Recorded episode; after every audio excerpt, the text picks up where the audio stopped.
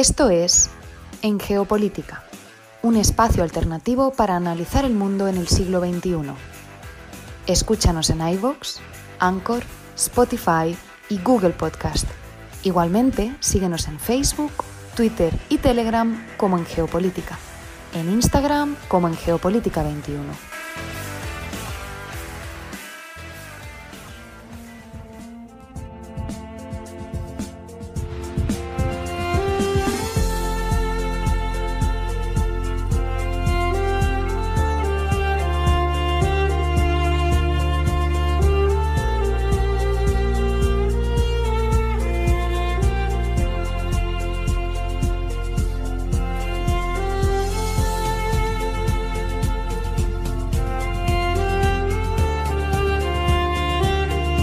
Con algo de música abrimos el programa del día de hoy, domingo 7 de mayo de 2023. Iniciamos esta transmisión desde la ciudad de Bangkok, en Tailandia. Los acompaña Fernando Galindo y les agradezco a todos los que nos sintonizan en Hispanoamérica y España a través de la plataforma radiolibre.cc. Igualmente, saludamos a quienes nos escuchan como podcast en estas y otras geografías en iBox, Anchor, Spotify, TuneIn, Apple Podcast y Google Podcast. Esto es En Geopolítica, un espacio alternativo para analizar el mundo en el siglo XXI. Bienvenidos.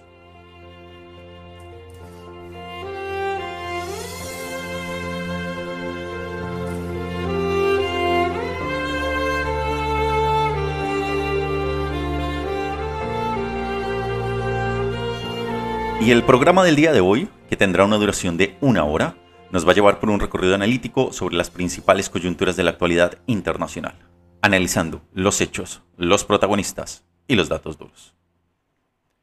Y este programa iniciará hablando sobre si es posible regular la inteligencia artificial. Seguiremos con nuestra sección Lo que estamos viendo, hablando sobre las señales de la Reserva Federal de los Estados Unidos y la Casa Blanca que se prepara para una nueva oleada de inmigrantes.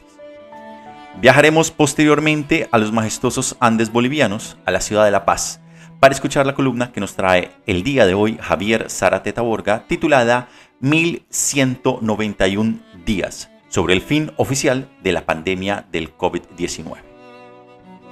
Conectaremos posteriormente con el segundo bloque de En Contexto, la nueva batalla por África.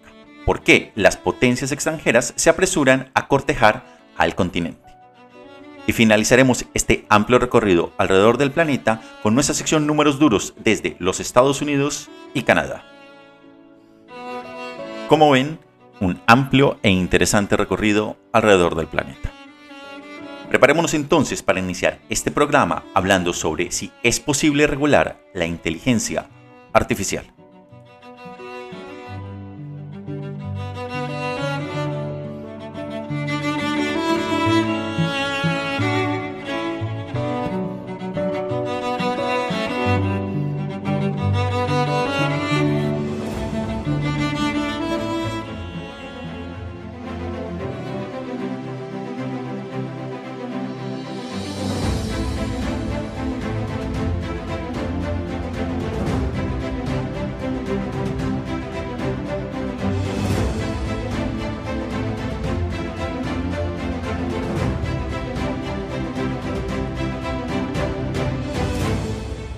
En contexto 1.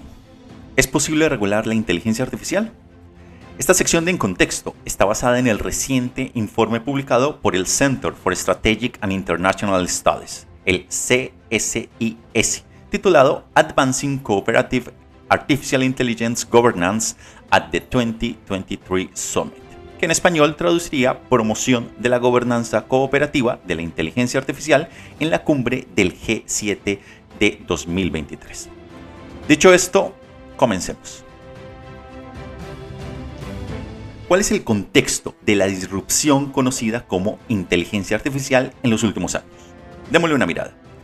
En 2012, una revolución en la aplicación de redes neuronales profundas y procesadores GPU al reconocimiento de imágenes dio el pistoletazo oficial de salida a una década de avances revolucionarios en la tecnología de la inteligencia artificial. Solo en el último año ha comenzado una segunda revolución de la inteligencia artificial, igualmente extraordinaria con la aplicación de modelos generativos de inteligencia artificial. Estos dos grandes hitos de la IA en los últimos 15 años han ampliado considerablemente la escala y el alcance de las aplicaciones de esta tecnología en todo el mundo de las aplicaciones, en la economía mundial, la sociedad civil y la seguridad internacional. La inteligencia artificial generativa tiene potencial de transformar las industrias, impulsando grandes ganancias en eficacia y en calidad, pero también planteará difíciles cuestiones sobre el desplazamiento de la mano de obra, la educación y la seguridad también de los trabajadores, asimismo como los derechos de propiedad intelectual y su uso responsable. Personas y organizaciones de todos los tamaños ya están empezando a hacer uso de la inteligencia artificial para aumentar la productividad laboral e impulsar el crecimiento antiinflacionario desarrollar asimismo productos más sostenibles y reducir en consecuencia la pobreza, la inflación y desarrollar nuevos productos que sean más amigables frente al cambio climático. De esta manera, en un futuro muy cercano, la inteligencia artificial podría transformar la forma en que las sociedades trabajan, aprenden, innovan y se enfrentan a nuevos retos mundiales. Las democracias desarrolladas, en particular, se enfrentan a un descenso sin precedentes en el tamaño de sus poblaciones en edad laboral y el potencial de la inteligencia artificial para aumentar la calidad de vida de la población mundial. Sin embargo, y a la inversa, la colaboración internacional también es esencial para avanzar en las capacidades y en la aplicación beneficiosa de la disrupción tecnológica de la inteligencia artificial generativa. Sin embargo, a pesar de los acuerdos multilaterales previos en torno al principio de la inteligencia artificial, como los que fueron impulsados en su momento por el G7, la Organización para la Cooperación y el Desarrollo Económico, la famosa OCDE, y el Banco Mundial, así como las Naciones Unidas, el panorama normativo de la inteligencia artificial corre el riesgo de fragmentarse cada vez más a raíz de los últimos acontecimientos geopolíticos. De esta manera, si no se llega a abordar, esta trayectoria podría crear nuevos obstáculos a la interoperabilidad de la inteligencia artificial. La aplicación compartida de medidas en este sentido que sean responsables y de colaboración internacional es uno de los temas de debate que empiezan a conversarse en los grandes foros internacionales. Y es que no existe una disyuntiva inherente entre mitigar los riesgos de la inteligencia artificial y acelerar al mismo tiempo su adopción. La regulación y los marcos de la inteligencia artificial deben en consecuencia estar bastante equilibrados, concebidos éticamente y asimismo formar un sistema internacional interoperable. Y acá este concepto es fundamental porque precisamente lo que se busca al hablar de una regulación es que el desarrollo que se dé en independencia del contexto nacional pueda ser interoperable. Es decir, más o menos sigan una serie de regulaciones que les permitan interactuar y que les permitan asimismo ser regulados en independencia del lugar geográfico donde hayan sido creados, desarrollados o utilizados. En ese sentido, varios analistas internacionales Respecto a este avance, coinciden en que la existencia de unos marcos reguladores que estén basados en los riesgos probables sean a su vez adaptados a conceptos contextos cambiantes y que en consecuencia puedan ser ágiles, interoperables y colaborativos. Harán que exista una mayor eficacia a la hora de utilizar la inteligencia artificial en el plano internacional.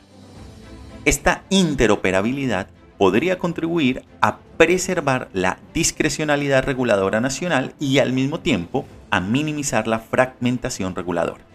La creación en ese orden de una capa de interoperabilidad internacional permitiría que los diferentes sistemas reguladores interactuaran y trabajaran juntos, creando así las condiciones para una protección tanto de los consumidores y al mismo tiempo para que se facilitara la cooperación internacional. En ese orden, aumentar la cooperación internacional en el desarrollo de normas básicas mediante el apoyo a normas voluntarias podría terminar de impulsar la industria y su desarrollo a nivel global. Y es que actualmente los organismos reguladores en varios países están elaborando marcos reguladores de la inteligencia artificial, basados en qué? Tradiciones jurídicas, exigencias constituyentes y valores diferenciados. Es poco probable, en consecuencia, que se adopten los mismos marcos reguladores, pero es esencial que sean coherentes e interoperables entre sí para seguir avanzando en la inteligencia artificial y en la aplicación concertada de los principios compartidos de la misma. Aumentar la cooperación internacional en el desarrollo de normas fundacionales, es decir, directrices transversales y mejores prácticas que definan conceptos y normas claves para la IA. Y en consecuencia, garantizar que los países adopten y se ajusten a dichas normas a la hora de desarrollar marcos normativos y el impulso de la inteligencia artificial de una manera más responsable. Especialmente teniendo en cuenta la interconectabilidad que existe mundial en todos los ámbitos, tanto el económico como el político como el geopolítico. En ese orden, dado que la Unión Europea está avanzando rápidamente en la regulación de la inteligencia artificial y el desarrollo de normas correspondientes de normalización, se hace necesario realizar esfuerzos a escala internacional para garantizar que las normas mundiales sigan siendo interoperables. Una vez se adopte un conjunto fragmentado de normas a nivel regional, puede resultar muy complicado volver atrás y reconfigurar las prácticas recomendadas en un marco jurídico o en un marco regulatorio unificado a nivel global. Y acá hay que tener en cuenta que precisamente eso es lo que nos permite el día de hoy tener una suerte de patrones estándar para manejarnos en el mundo internacional. Los ejemplos de las regulaciones internacionales han estado a lo largo de la historia de la humanidad, especialmente a lo largo de los, 500, de los últimos 500 años. Ejemplos de ellos se ven en los usos horarios, por ejemplo el tener un, uso horario unificado permite precisamente que las interacciones sean mucho más avanzadas. Esto se, ejemplifica en todos los ámbitos de la vida y el debate ahora, indudablemente, es en la inteligencia artificial. En tan, por tanto, la adopción de normas de inteligencia artificial globales e interoperables por parte de los organismos nacionales de normalización ayudaría a agilizar la introducción de nuevas herramientas de inteligencia artificial, a agilizar asimismo la introducción de herramientas, fomentar la innovación, fomentar los servicios ofrecidos a los consumidores y alentar un despliegue responsable en todo el mundo. De otro lado, por ejemplo, en Japón, quien tiene un sólido historial de liderazgo en iniciativas multilaterales sobre política tecnológica y que además es quien preside para este año 2023 el G7, llega un momento crítico para dar forma a la comprensión global de lo que constituye una buena política reguladora de la inteligencia artificial y evitar que esta regulación se termine por convertir en un obstáculo tanto para la innovación como posteriormente un obstáculo para el manejo de la misma en el ámbito internacional.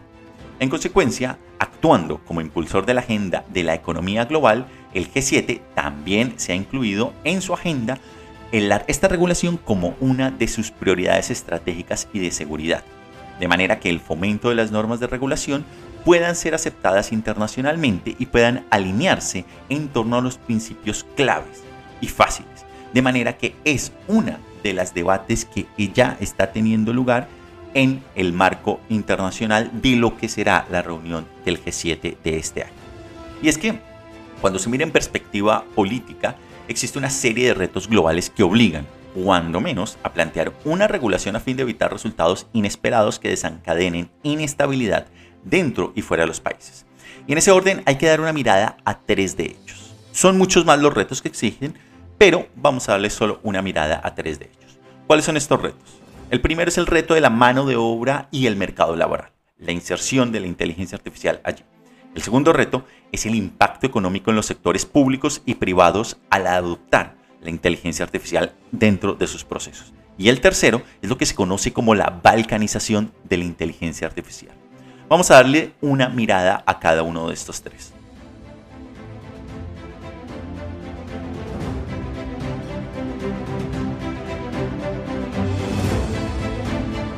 El reto de la mano de obra y el mercado laboral. Y es que en las llamadas economías avanzadas, las cuales se enfrentan a importantes retos en materia de mano de obra y la capacidad de la inteligencia artificial para aumentar la productividad de la misma, puede contribuir al crecimiento económico futuro. Durante el último siglo, la economía mundial se ha nutrido de una mano de obra creciente y de un aumento de la productividad laboral. Sin embargo, esta situación está cambiando aceleradamente.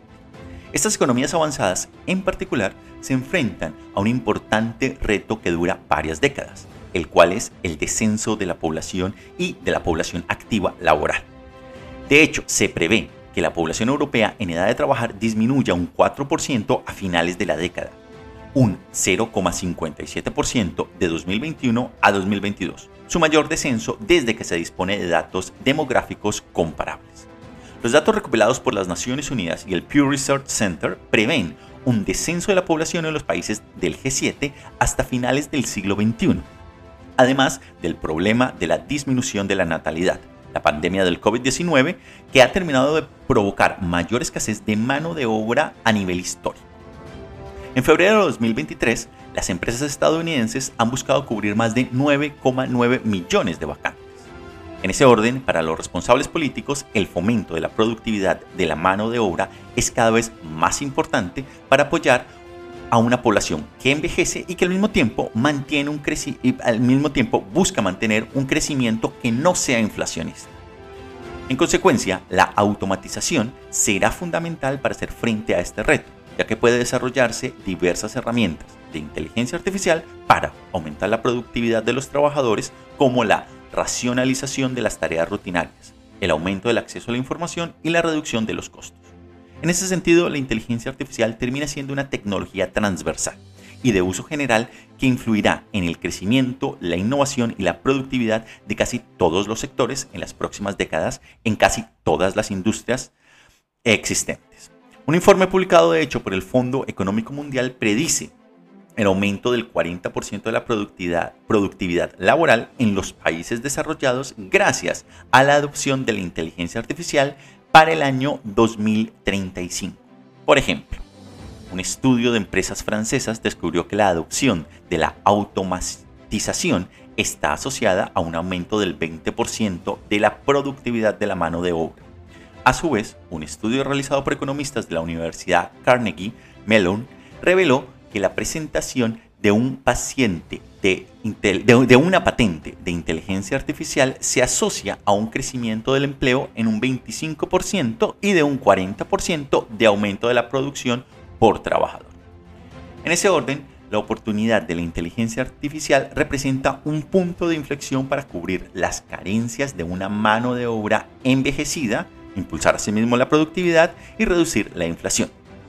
Los recientes avances en los modelos generativos de la inteligencia artificial que pueden producir textos, imágenes, videos y sonidos novedosos ha sido especialmente significativo por su capacidad de abrir nuevos caminos a la innovación.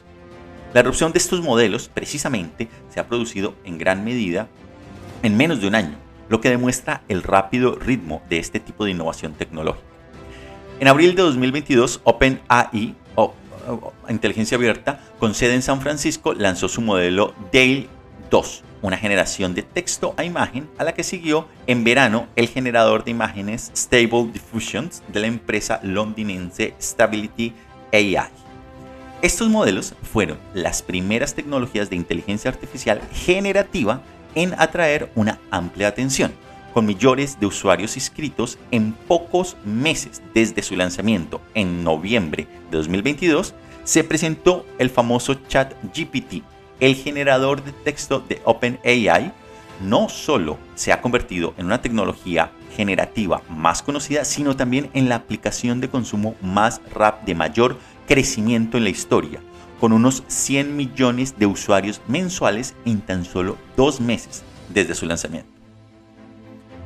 Los modelos generativos de inteligencia artificial han empezado en consecuencia a demostrar su capacidad para aumentar la producción en todos los sectores. Las nuevas tecnologías se utilizan para complementar las capacidades humanas o de software tradicionales existentes de forma que se descargan de trabajo monótono e intensivo en datos.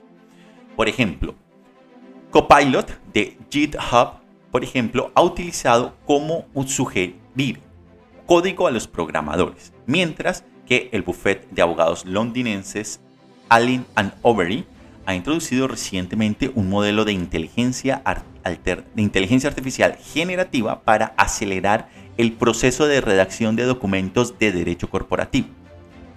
La versión más reciente del sistema ChatGPT de OpenAI, basado en el modelo GPT-4, es capaz de aprobar una gran variedad de exámenes profesionales y académicos, incluidos el Uniform Bar Exam, un examen profesional para abogados en los Estados Unidos. En general, la investigación sugiere que para el año 2025, de aquí a tres años, la inteligencia artificial generativa, a dos años, la inteligencia artificial generativa podría estar complementando una gran variedad de eh, actividades en el que, por ejemplo, el 30% de los nuevos fármacos y materiales se descubran precisamente y gracias a las técnicas de la inteligencia artificial generativa. En consecuencia, para aprovechar el máximo de las oportunidades de esta disrupción tecnológica, también hay que tener en cuenta los riesgos y las posibles contrapartidas. Y es que la inteligencia artificial puede impulsar la prosperidad mundial aumentando la productividad y la creación humana, la creatividad humana. Sin embargo, si se gestiona mal, la transición a un futuro basado en la inteligencia artificial también puede desplazar industrias enteras y aumentar en consecuencia la disparidad económica. Si se quiere que la adopción generalizada de la inteligencia artificial adopte de manera significativa las consideraciones relativas a la mano de obra, debe en consecuencia aplicarse de un modo centrado en el ser humano que aborde las preocupaciones sobre el desplazamiento del talento, los daños y la inclusión. En la medida de lo posible, los esfuerzos por integrar las tecnologías de la inteligencia artificial en diferentes sectores no debería centrarse en sustituir a los trabajadores por la inteligencia artificial, sino por aumentar la productividad de los trabajadores proporcionándoles más herramientas. Y en consecuencia, tanto la inteligencia artificial como la automatización están cambiando la naturaleza del trabajo. Y se prevé que la demanda de competencias orientadas a la tecnología y basadas en el manejo de las emociones siga creciendo.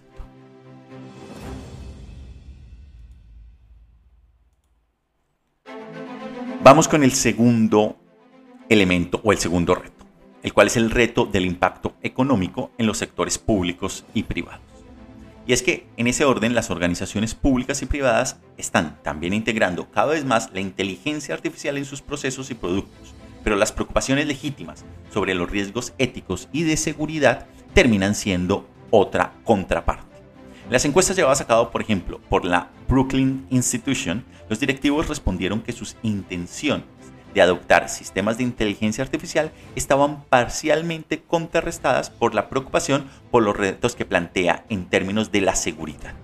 Los responsables políticos de todo el mundo, en consecuencia, han empezado a trabajar en lo que vendría a ser la regulación y la orientación en la aplicación de la inteligencia artificial en el ámbito público y privado. Por ejemplo, la Unión Europea está ya redactando su ley de inteligencia artificial el Instituto Nacional de Estándares y de Tecnología de los Estados Unidos publicó su muy esperado marco de gestión de riesgos de la inteligencia artificial este año 2023. Por su parte, el Reino Unido publicó también recientemente el primer borrador de su enfoque de la regulación de la inteligencia artificial. Y Japón está buscando también regular la inteligencia artificial a través de su plan conocido como Sociedad 5.0. En ese orden, el Center for Strategic and International Studies de los Estados Unidos ha observado un aumento de casi seis veces en el número de iniciativas de gobernanza de la inteligencia artificial por parte de los gobiernos en los últimos cinco años, especialmente de los gobiernos que hacen parte de lo que se conoce como las economías avanzadas. Los marcos reguladores bien diseñados han de centrarse en la gobernanza basada en el riesgo que, que podría generar los sistemas de inteligencia artificial a su vez que promueven la adopción de algunas normas voluntarias. Dichas normas terminan describiendo cuáles vendrían a ser las mejores prácticas en cada contexto, aclaran algunos requisitos, las responsabilidades y buscan esencialmente reducir la incertidumbre que la adopción de estas herramientas puede tener en las empresas, tanto públicas como privadas. Por lo tanto, promover el papel de la inteligencia artificial como método clave para reforzar la productividad de la mano de obra y el crecimiento económico está demandando un diseño de una regulación que mitigue un poco sus efectos. De las empresas, por ejemplo, que han adoptado la inteligencia artificial, el 84% cree que la inteligencia artificial responsable es una de las prioridades de gestión, pero solo el 24% informó que sus organizaciones habían desarrollado una política bastante robusta de la inteligencia artificial. En otras palabras, la inteligencia artificial ha empezado a adoptarse tanto en el sector público como privado, sin embargo, son pocas las empresas en este estudio de algunos países de economías desarrolladas que han a su vez desarrollado, valga la redundancia, una sólida organización para regular el uso en sus organismos. En ese sentido, por tanto, son muchos los sectores y también los tomadores de decisiones políticas que están intentando trabajar aceleradamente en la recopilación de las mejores prácticas de gobernanza o de regulación de la inteligencia artificial que existen con el fin de crear una suerte de conjunto de normas que puedan ser más robustas y ampliamente adaptadas, con el objetivo también de reducir costos y la complejidad que puede generar una inteligencia artificial si se desarrolla de una manera desregulada.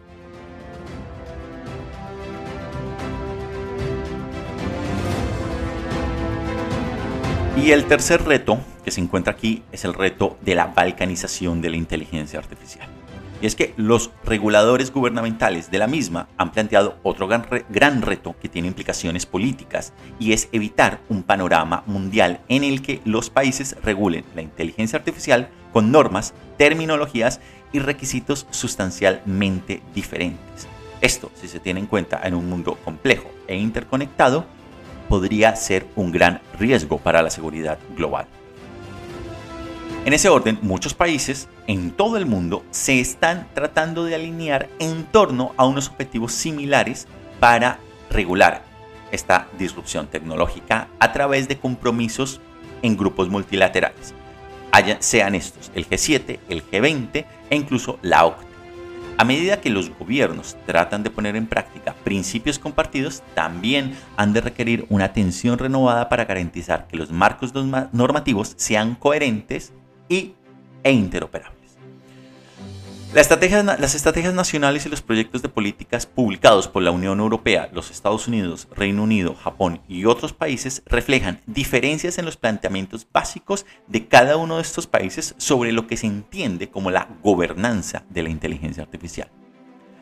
Las divergencias de los conceptos fundamentales, como incluso la definición de qué es inteligencia artificial, la forma de clasificar los riesgos de la inteligencia artificial o incluso los factores subyacentes que conforman lo que se entiende por la disrupción de la inteligencia artificial podrían tener un gran impacto en el alcance y en las implicaciones normativas a nivel internacional. En ámbitos en los que los enfoques nacionales están alineados, al menos en principio, las diferentes definiciones de los mismos términos pueden causar fricciones adicionales. El plan de los Estados Unidos, por ejemplo, para una Carta de Derechos sobre la Inteligencia Artificial, adopta una definición amplia de la misma, la cual, por ejemplo, si entrase en vigor, sus requisitos abarcarían no solo los sistemas de aprendizaje automático, sino una parte importante del software moderno en todos los sectores. El Reino Unido, por su parte, aclara aún más el alcance de sus directrices sobre la inteligencia artificial para hablar principalmente de lo que ellos han denominado como el aprendizaje automático una subcategoría mucho más limitada. La misma tecnología podría considerarse inteligencia artificial en un país y software tradicional en otro, con lo que su desarrollador y potencialmente el usuario final tendrían diferentes requisitos para su cumplimiento.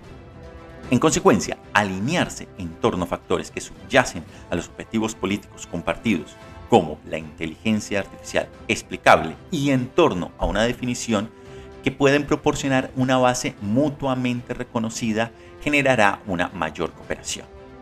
Las organizaciones mundiales en consecuencia de normalización podrían terminar jugando un rol fundamental a la hora de regular y tratar de mitigar los posibles riesgos en la adopción de la inteligencia artificial. Dependiendo obviamente de los distintos niveles de tolerancia, los gobiernos se enfrentan al reto de optar por prescribir diferentes umbrales a lo largo de lo que se va a conocer como las reglas y la aplicación de la inteligencia artificial. Si esto se lograse, por ejemplo, los factores que sustentan la transparencia de la inteligencia artificial, los gobiernos podrían exigir distintos niveles de transparencia a lo largo de la misma escala subyacente. Es decir, habría un marco regulatorio general, pero habría una suerte de submarcos, de sub, eh, acciones subyacentes que quedarían mucho más abiertas a interpretaciones de acuerdo a cada caso. Lo que algunos expertos internacionales explican o analizan es que lo más probable es que se llegue a una suerte de gran sombrilla de regulación internacional de la inteligencia artificial de una manera, si se quiere, más amplia, pero algunos de estos elementos subyacentes queden un poco más abiertos. En ese sentido, los conceptos fundacionales que están desalineados podrían tener grandes repercusiones. Sin embargo, es preferible en ese contexto tener una regulación general donde todos los países estén más o menos de acuerdo y que permita que no haya justamente una balcanización tanto del desarrollo como del uso ético que se le dé a la inteligencia artificial y que posteriormente, como suele pasar a lo largo de las regulaciones internacionales, a medida que vayan surgiendo algunas problemáticas muy puntuales con estos elementos subyacentes, se llegue a una regulación que sea más o menos compartida por todos. En resumen, los avances en el desarrollo de la disrupción del avance de la inteligencia artificial y sus múltiples potencialidades requiere también y seguirá requiriendo en un muy corto plazo de políticas y de marcos regulatorios que faciliten dos cosas, tanto su adopción como su avance. Toda nueva disrupción tecnológica obliga a ello. Y el impacto que está demostrando el desarrollo de la actual inteligencia fácil y de la inteligencia artificial hace prever que entre más logremos comprender su alcance y aprendamos a utilizarla, estaremos mucho mejor preparados para mitigar lo que es en el argot académico se conoce como las consecuencias imprevistas. Y como siempre, habrá que seguir atento a su exponencial avance. Volveremos seguramente a hablar más de inteligencia artificial y de su impacto en el interconectado e incierto mundo del siglo XXI.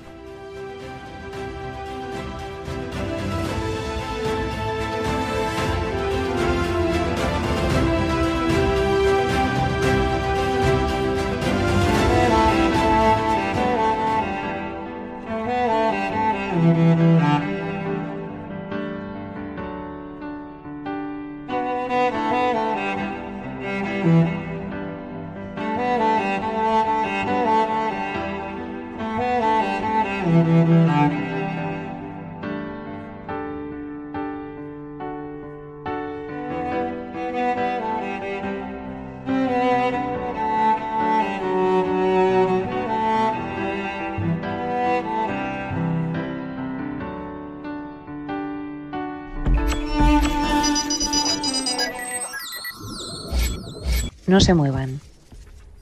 Aún por venir. En geopolítica. Nos iremos a la ciudad de La Paz para escuchar la columna que nos trae Javier Zárate Taborga el día de hoy, titulada 1191 días, sobre el fin oficial de la pandemia del COVID-19.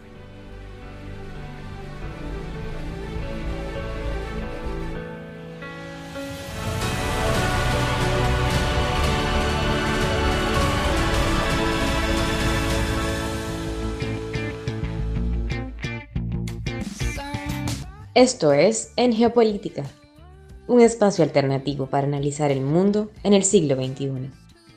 Escúchanos en iVoox, Anchor, Spotify y Google Podcast. Igualmente síguenos en Facebook, Twitter y Telegram como En Geopolítica y en Instagram como En Geopolítica 21.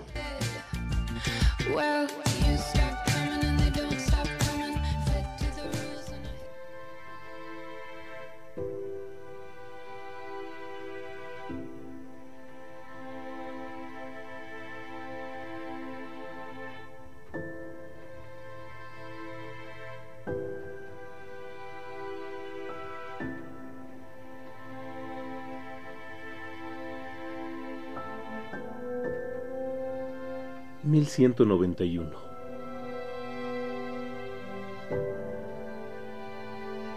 Ese es el número de días que han transcurrido desde que la Organización Mundial de la Salud decretara la alarma de una emergencia sanitaria internacional el año 2020.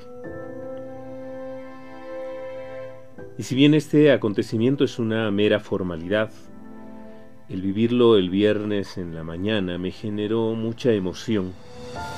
Y hasta cambié la nota que hoy domingo está emitiéndose. Antes de que el mundo se desmadrase, escuchaba en la cadena SER, la red más importante de radiodifusión de España, una entrevista a un científico, el 2020, que señalaba que la situación no iba a pasar si no se contagiaban al menos unos 700 millones de personas. Al enterarme de ello y darle crédito, pensé que lo que sea que hiciéramos no iba a detener algo que iba mucho más allá de la posibilidad del ser humano. Y este viernes, cuando el director general de la OMS, Tedros Adhanom Ghebreyesus, anunció la decisión de la organización, efectivamente tenía razón. Se produjeron oficialmente 765 millones de diagnósticos y 6.9 millones de muertes. Son números atroces, pero no los peores como varias veces lo dijimos en estas columnas ya que hay otras enfermedades prevalentes en el mundo que matan a más personas cada año. Y sobre respecto a las que no se hace lo que se produjo con la COVID. Hay estimaciones que en realidad se habían producido alrededor de 20 millones de muertos por la COVID en estos poco más de tres años. Pero el director tiene razón más allá de estos números. El mundo ha cambiado, dice. Temo que no para bien. Los aprestos solidarios iniciales, en los momentos más álgidos de la pandemia, hacían pensar que los seres humanos podíamos entender la necesidad de ser más solidarios, colaborativos, trabajar en conjunto como fórmula ante un mundo muy complejo. Pero no. La pandemia en general ha hecho que los humanos en su mayoría, no todas ni todos, pero sí en su mayoría, dejen de lado esos espasmos de solidaridad. Y la enfermedad profundizó el individualismo, ya muy arraigado en las últimas décadas. Ese individualismo ha hecho sentir en muchos lugares que las propuestas sociales que se aplican se comiencen a dejar de lado, al menos en parte para que broten las corrientes políticas que reniegan de las restricciones que legítimamente puede aplicar el Estado para conseguir fines colectivos. La extrema derecha ha decidido abanderar muchos de esos reclamos. El liberalismo, el iliberalismo, han aparecido con fuerza y contrariamente a lo que se podría pensar, las masas populares, obreras y demás siguen estas doctrinas. El discurso de la extrema derecha que insufla las ideas de la exclusión, la discriminación, profundiza las diferencias para establecer inclusive criterios violentos contra grupos étnicos, han reaparecido con mucha fuerza. Y no porque hayan desaparecido antes, sino porque parecía que de verdad habíamos aprendido que todos esos discursos son falsos y carentes de sentido. El medio ambiente ha sufrido muchísimo también. La pandemia nos hizo utilizar millones de objetos ahora desperdigados por gran parte del mundo. Somos sucios y destructores. Casi no hay lugar en el que no se puedan encontrar botadas las mascarillas, barbijos o como se les denomine en cada lugar. O nos hemos hecho perezosos y la explosión del delivery alcanzó cotas incomprensibles con la utilización de toneladas por millones de envases no reciclables de un solo uso para contener los alimentos o envolver los productos que ya no íbamos ni vamos a comprar directamente, sino que pedimos que nos los traigan. La pandemia fue, como decíamos con Fernando hace un par de semanas en el programa especial por el tercer aniversario de este programa en geopolítica, seguramente el inicio real del siglo XXI y del tercer milenio de esta era de la humanidad. y fue tan disruptor como lo había sido la Segunda Guerra Mundial, de la que el mundo humano salió traumatizado. Este proceso dejó la certeza de que, con dinero, elemento muy discriminador, el ser humano puede hacer muchísimo. La invención de una vacuna en tan poco tiempo lo demuestra. También hizo que se acelerase el reacomodo geopolítico del mundo con los actores de este espacio multipolar en proceso de construcción en su nueva configuración, con las violencias absurdas e innecesarias como la invasión de Ucrania. Esta pandemia dejó al resto del mundo que no sale en las primeras tapas de periódicos con sus más de 40 conflictos violentos activos, con más violencia y virulencia en su mayoría.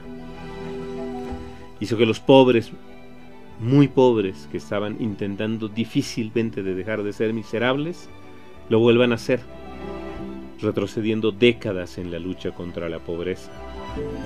Esta pandemia dejó muchísimos malos recuerdos, no solo vinculados a la enfermedad como tal, sino como efectos globales de un mundo que está desorientado asumiendo decisiones peligrosas y que hasta está a un golpe de mala fortuna con una decisión equivocada de enfrentarse otra vez al absurdo de la violencia ahora a nivel global. La pandemia dejó algunas pocas cosas buenas, muchas de ellas en las vidas individuales de algunos de nosotras y de nosotros quienes pudimos encontrar en ese parón global la oportunidad para intentar nuevas cosas. En geopolítica es un hijo de la pandemia, por ejemplo.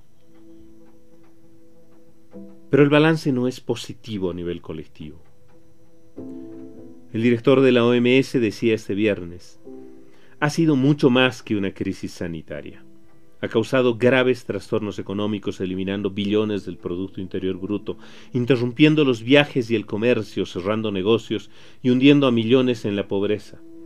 Ha causado una grave agitación social con fronteras cerradas, movimiento restringido, escuelas cerradas y millones de personas que han experimentado soledad, aislamiento, ansiedad y depresión y ha pedido a los países continuar con la vigilancia y la respuesta al SARS-CoV-2, como se denomina oficialmente el virus.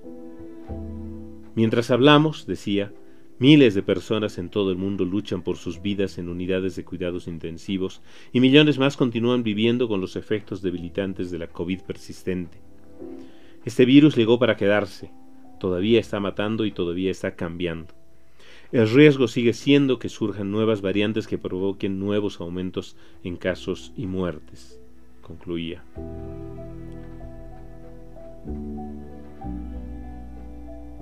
La emergencia internacional ha terminado. El virus llegó y no se irá. El ser humano no se preguntó lo que le pasó y está a punto de equivocarse mucho. Ojalá que podamos evitarlo. En todo caso, mi emoción este viernes en la mañana era de felicidad de que esto por fin haya terminado.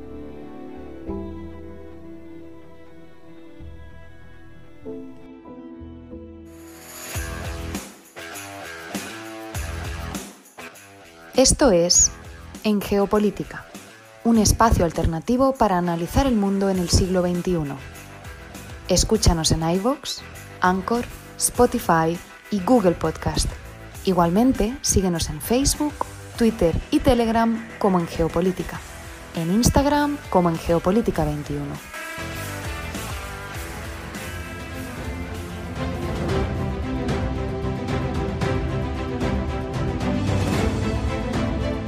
Y nos vamos ahora con nuestra segunda sección de En Contexto, la nueva batalla por África y por qué las potencias extranjeras se apresuran a cortejar el continente y es que se está librando una nueva batalla por el continente.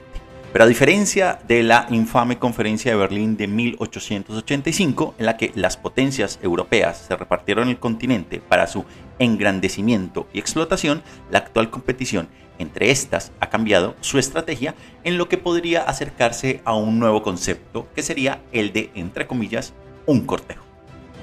convertirse en socio preferente de África en todos los ámbitos, desde el crecimiento de sus economías hasta la protección de sus fronteras, es el objetivo declarado de Washington, de Bruselas, de París y de Londres. Pero impedir que otros hagan lo mismo sigue siendo una prioridad aún mayor, aunque. El mes pasado, la vicepresidenta de los Estados Unidos, Kamala Harris, se convirtió en la quinta alta funcionaria estadounidense en visitar el continente este mismo año, que en total han visitado una cuarta parte de los 54 eh, países del continente. Pero los Estados Unidos no es el único cortesano. Funcionarios rusos, chinos, franceses e ingleses también están corriendo hacia el continente con sus propias promesas de asociación política, ayuda humanitaria, proyectos de desarrollo de gran envergadura y reforma de las instituciones internacionales de posguerra que durante décadas han sido consideradas por los países africanos como perpetuadoras de una dinámica de poder colonial. Enmarcado el enfoque estadounidense se encuentra la reciente estrategia de los Estados Unidos hacia África subsahariana de la administración de Joe Biden anunciada el pasado agosto en Sudáfrica, que pone el dedo en las condiciones presentes y futuras del continente, el cual se sustenta en los intereses de los Estados Unidos. Y es que África alberga muchos de los minerales críticos de tierras raras esenciales para impulsar la próxima generación de innovación y crecimiento ecológico. Desde el cobre, el cobre hasta el cobalto, las cadenas de suministro de productos que van desde las células solares hasta las baterías de una de nueva generación empiezan todas en África y garantizar el acceso fiable a estos minerales actualmente controlados por China es imperativo para la seguridad económica y nacional de los Estados Unidos. En segundo lugar, África está experimentando un auge demográfico sin parangón en el mundo actual. Muchas ciudades y países de los que la mayoría de los estadounidenses nunca han oído hablar pronto figurarán entre los mayores centros de población del planeta. La nación Sa la nación de Níger, donde Anthony Blinken, el secretario de Estado de los Estados Unidos, concluyó recientemente la primera visita, tiene una de las tasas de natalidad más altas del mundo y su población se duplicará en 25, de 26 millones a 54 millones en solo los siguientes dos décadas. Para finales de este siglo, de hecho, se prevé que la capital de la República Democrática del Congo, Kinshasa, tenga una población igual a la de la actual Alemania, una sola megaciudad de 84 millones de habitantes.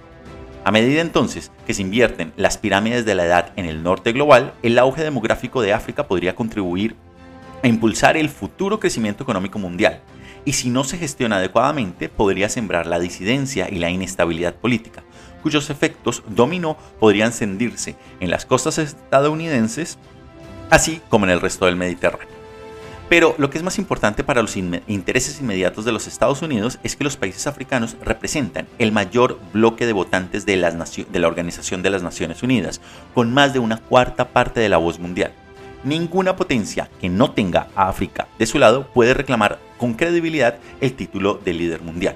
Y es que a lo largo del último año Washington ha recordado esta realidad ya que los países africanos han demostrado repetidamente su ambivalencia a la hora de alinearse tras la Alianza Occidental para condenar la invasión rusa de Ucrania. A la cabeza de este bloque de países no alineados está Sudáfrica. El mes pasado, de hecho, concluyó unas maniobras militares con Rusia y China y ahora está debatiendo si detendrá al presidente Vladimir Russo en caso de que realice una visita prevista al país, tal y como exigen las obligaciones de Pretoria con la Corte Penal Internacional. Reconociendo así el creciente valor geopolítico de África y su importancia para la seguridad nacional y económica de los Estados Unidos, el presidente Joe Biden declaró la cumbre de líderes África-Estados Unidos del año pasado que estaba totalmente comprometido con el futuro del continente. Pero mientras que para muchos líderes africanos esta declaración es un cambio bienvenido de la aparente indiferencia e incluso desdén del presidente Donald Trump por los países africanos, la pregunta es si es el nuevo compromiso de Washington simplemente poco o si llega demasiado tarde. Y es que a pesar de la renovada atención de Washington, los africanos son decididamente escépticos cuando se trata de los esfuerzos de Biden para recomponer los lazos, respondiendo a las súplicas de los Estados Unidos, más un encogimiento de hombros que con un más con encogimiento de hombros que con un abrazo. Porque, a diferencia de Washington, cuya memoria política se limpia cada cuatro años, los africanos están anclados en sus propias historias dolorosas de un modo que los estadounidenses no terminan de comprender. y es que siglos de políticas imperialistas occidentales, desde la esclavitud y el colonialismo hasta el apoyo de la Guerra Fría a regímenes antidemocráticos en nombre del anticomunismo, siguen influyendo en la forma en que muchos de los ciudadanos africanos perciben la política estadounidense.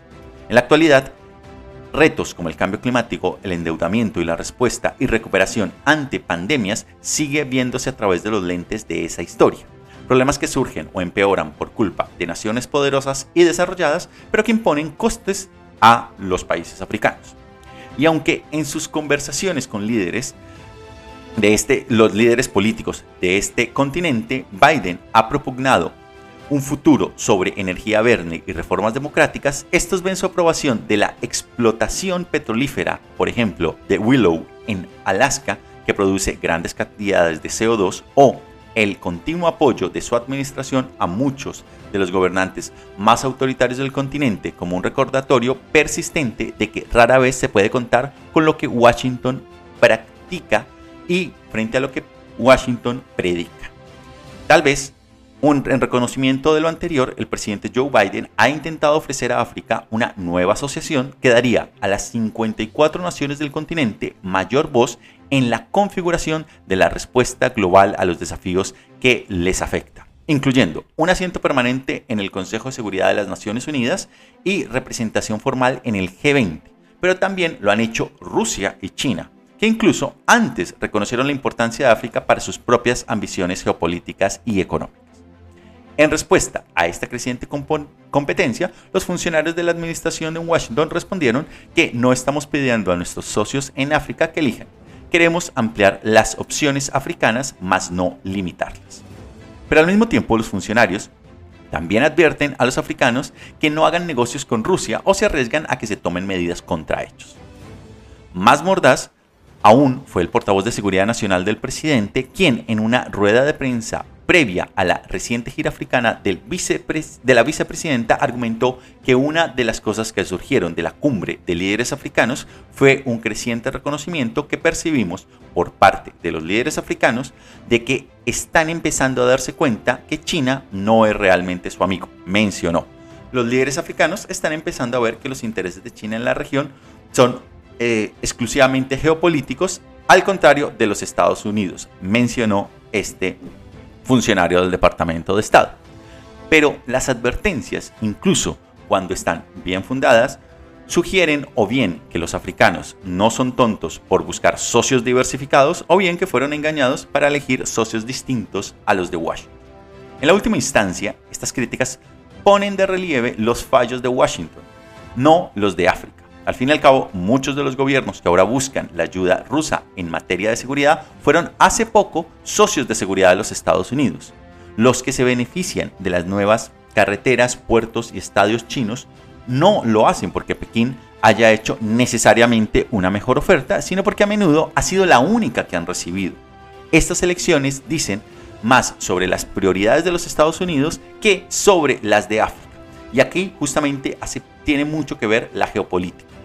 China, uno de los elementos con los cuales China ha salido del mundo precisamente es a través de la financiación de grandes infraestructuras.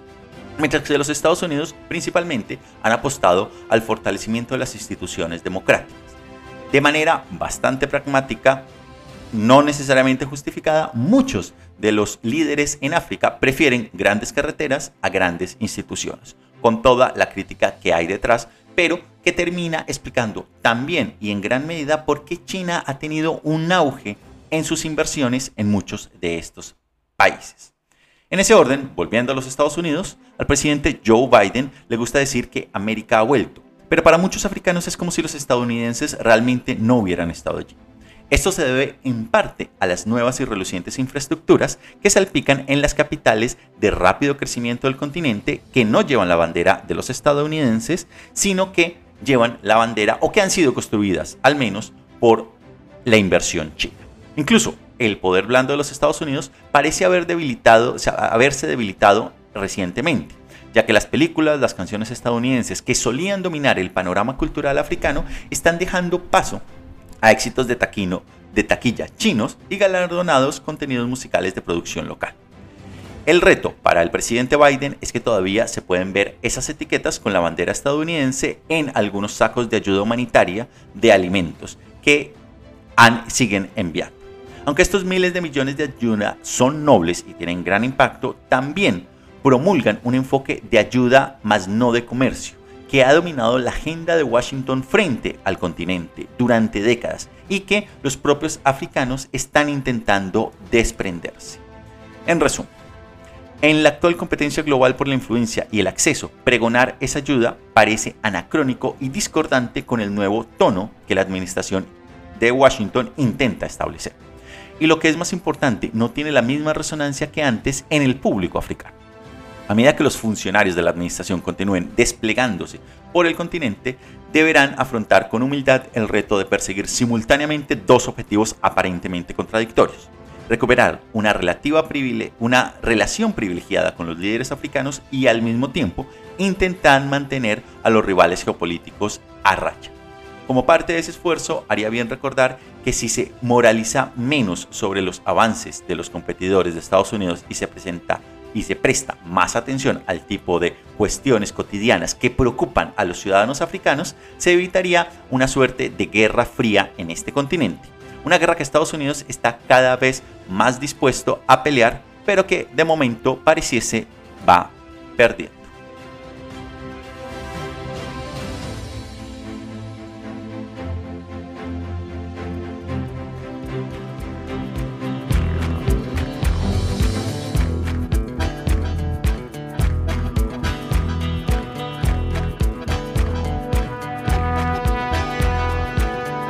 Y de esta manera llegamos entonces al final del programa del día de hoy.